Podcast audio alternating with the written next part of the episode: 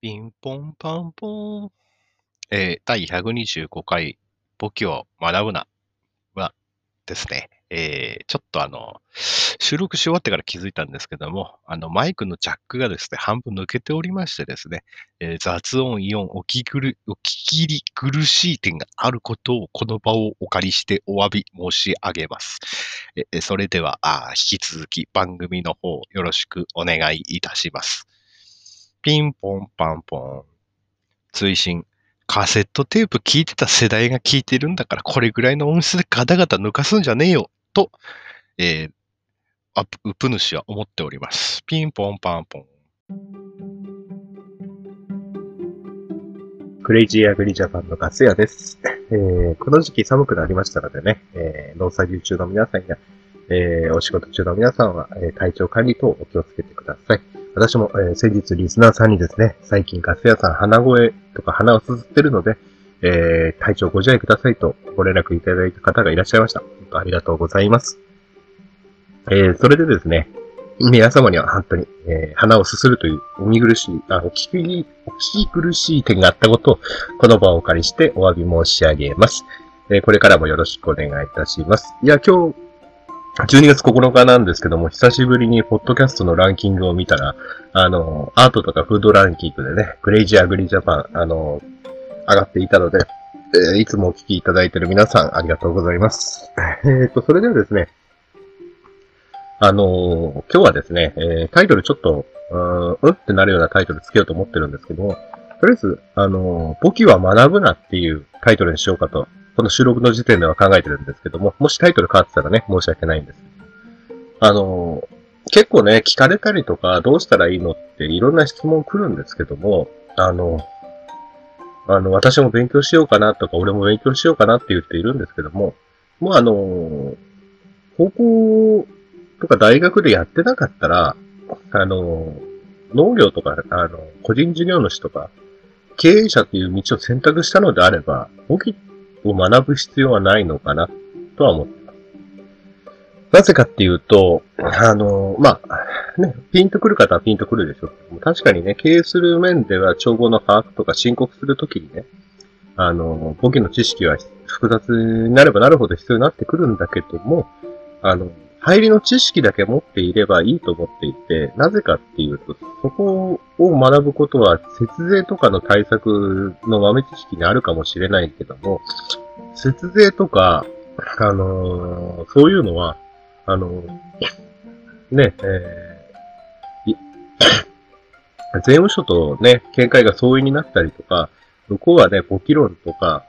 あの、会計士とかになってもおかしくない人材が税務署に入っていたりするので、そこと付け焼き場で戦う必要はないと思ってるんですよね。だ大きくなればなれで税理士さんとか会計士さんに依頼すればいいだけの話で、専門の事務員さんを雇えばいい話です。専門学校とか、学校でね、専門的に簿記を選ぶ。そもそも簿記というのは帳簿記録の略なんですよね。帳簿と記録で、間の2文字とって簿記なんですけど、あの、日本語に訳したときね、英語ではブックキーピングですけども、えっ、と、ブックにキーピング。なんですけど、あの、私がなぜ言いたいのかっていうと、あの、よく新規収納者の、あの、自治体とかでやってる講座で簿記だとかあるんですけど、あれは申告を間違わないためとかなんです。まあ、ある程度大きいお金を動かしてる人は財務諸表でその自分の経営をはっきりさせて銀行から借り入れを起こすときとか、えー、そういうの自分で帳簿作らないっていうときは、簿記の知識がある程度必要ですけども、今農業の経営者になるにおいて、あの、そこら辺の走りだけ覚えていれば、深くまで簿記をやる必要ないのかな。簿記は何かっていうと、お金を記録するときの共通のルールをやっているのであって、その大まかなルールだけ覚えておけば、あとはなんとかなるんです。だから、そこをよ夜なべして簿記の資格取ってやるんだとか、別にそれも自己検査の一つだからいいと思うんですよ。例えば経営してやってて、パートナーが、えー、経営、えー、生産やってて、私はじゃあ帳簿付けをやろうっていう場合は簿記いいと思うんですよ。ただ、一人で全部やろうとすれば、その分の時間で、例えば、えこの時期作物何か新しい他の生産者が地域で作ってないのを作って直売所独占してやろうだとか、そういうものの、例えば探索の時間っていうのも、人間生きてる時間っていうのは一緒ですから、夜のね、貴重な休む時間で簿記をやるのか、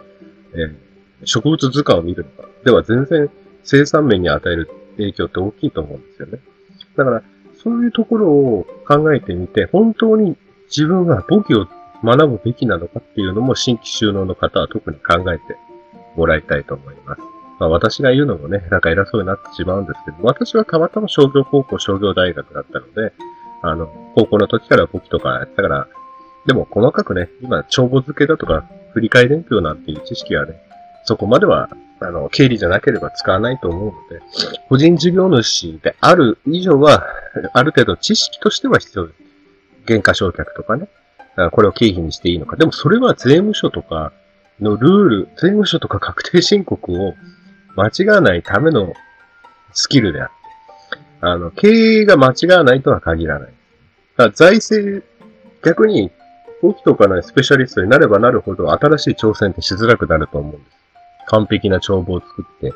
あの、財務諸表をいつもチェックして。でも、それ崩したくないから保守的にならざるを得ないんです。何か新しいハウスを建てる作物を作るってなった時に、あ売上げが確定してる場合を除いては、ほとんど博打みたいな感覚なんですよね。ただ、帳簿を握ってる側からすれば、これは失敗した時に帳簿のバラン、中のバランスが美しくない、崩れる、負債が多くなるってなったら、もう勝負できなくなってしまう可能性もある。だから、ある程度私は経営者っていうのは、キャンブルじゃないですけど、要素としての、決断するときの要素としてのリスクを負うっていうときに、それは、本来であれば経営者が経理のスペシャリストに聞いて、超過どんな感じたいと、あ、そうか。これは50%成功したら50%、失敗したら50%ぐらいの影響があるのかとか、そういうのを総合的に判断して判断するべきであって、自分で全部やってしまったら、あ、ここだと現金預金が少なくなるからな、売りかけが回収どうなるんだろうってなったら、全然、そっちの方ばっかり時間取られて生産活動におろそかになっちゃうんですよね。だから、かのホンダの創業者の本田総一郎も、全然、帳簿とかはできなかったけども、藤沢っていう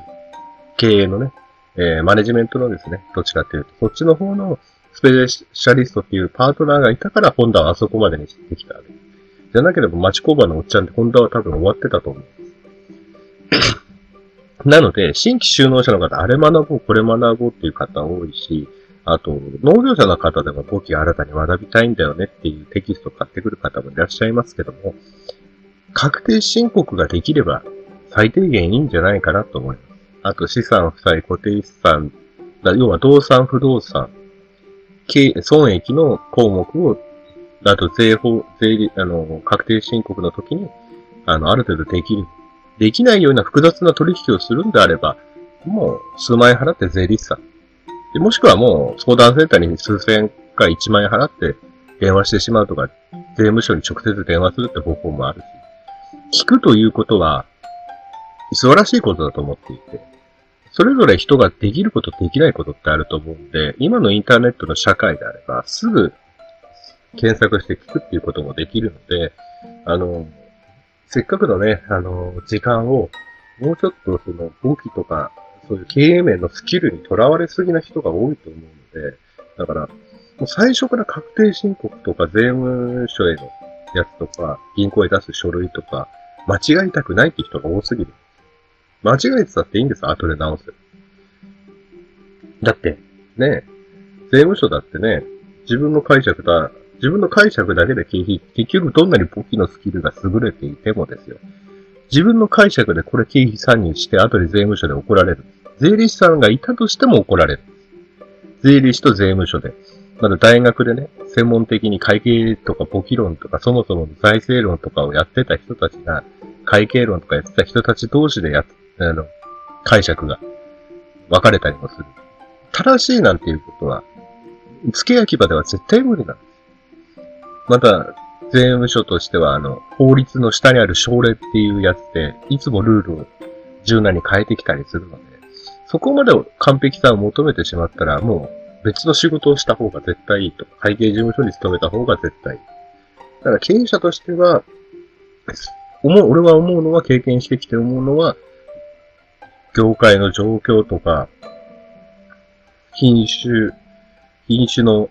どうしようか、登場に合ってる適地適作なのかとか、そういうものを見るべきであって、本当にたまにある大きいお金の動きの時は、自治体の無料の専門家を使うか、お金を払ってでも専門家を抱え入れるかっていうことが必要だと思う。年間数万円のために自分の年間数十万円の時間を無駄にするっていう考えまで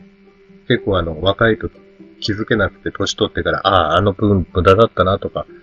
思ってしまうよりも、いや別に私はね、その人の選択なんで完全に否定してるわけじゃないで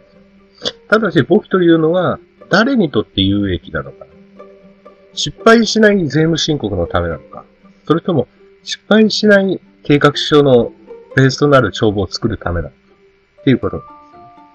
すよ、だから、そしたらもうね、えー、自分の置かれている状業界での自分の立ち位置とか、マーケティングとかそっちの方を学んだ方がいい。マーケティングを学ぶという自分の立ち位置の把握だと思うんですよ。だから、簿記を学んでるんだったら、佐川さん、農家の右腕の本読んだっていいだろうし、青い T シャツのポッドキャスト聞いてもいいと思うし。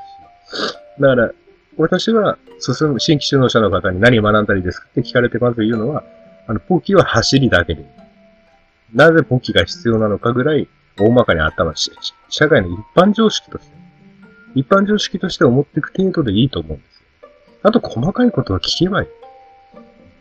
確定申告困ったら税務署員に聞けばいい。人間聞くっていうのは、聞くために電話相談センターがあるんですから。聞くために専門家がいるんですから。だから、そういうところで、あの、貴重なね、えー、農業始めた時の時間を、あの、見つけて、見つめてみるってい、いと思って。いや、今日はね、ちょっと 10分ぐらいで短くなってしまったんですけど。まあ、いろんなね、簿記の回とかやると、ポッドキャストって簿記とかね、そういうやつつけると、自己計算系のつけると結構再生伸びるんですけども、あの、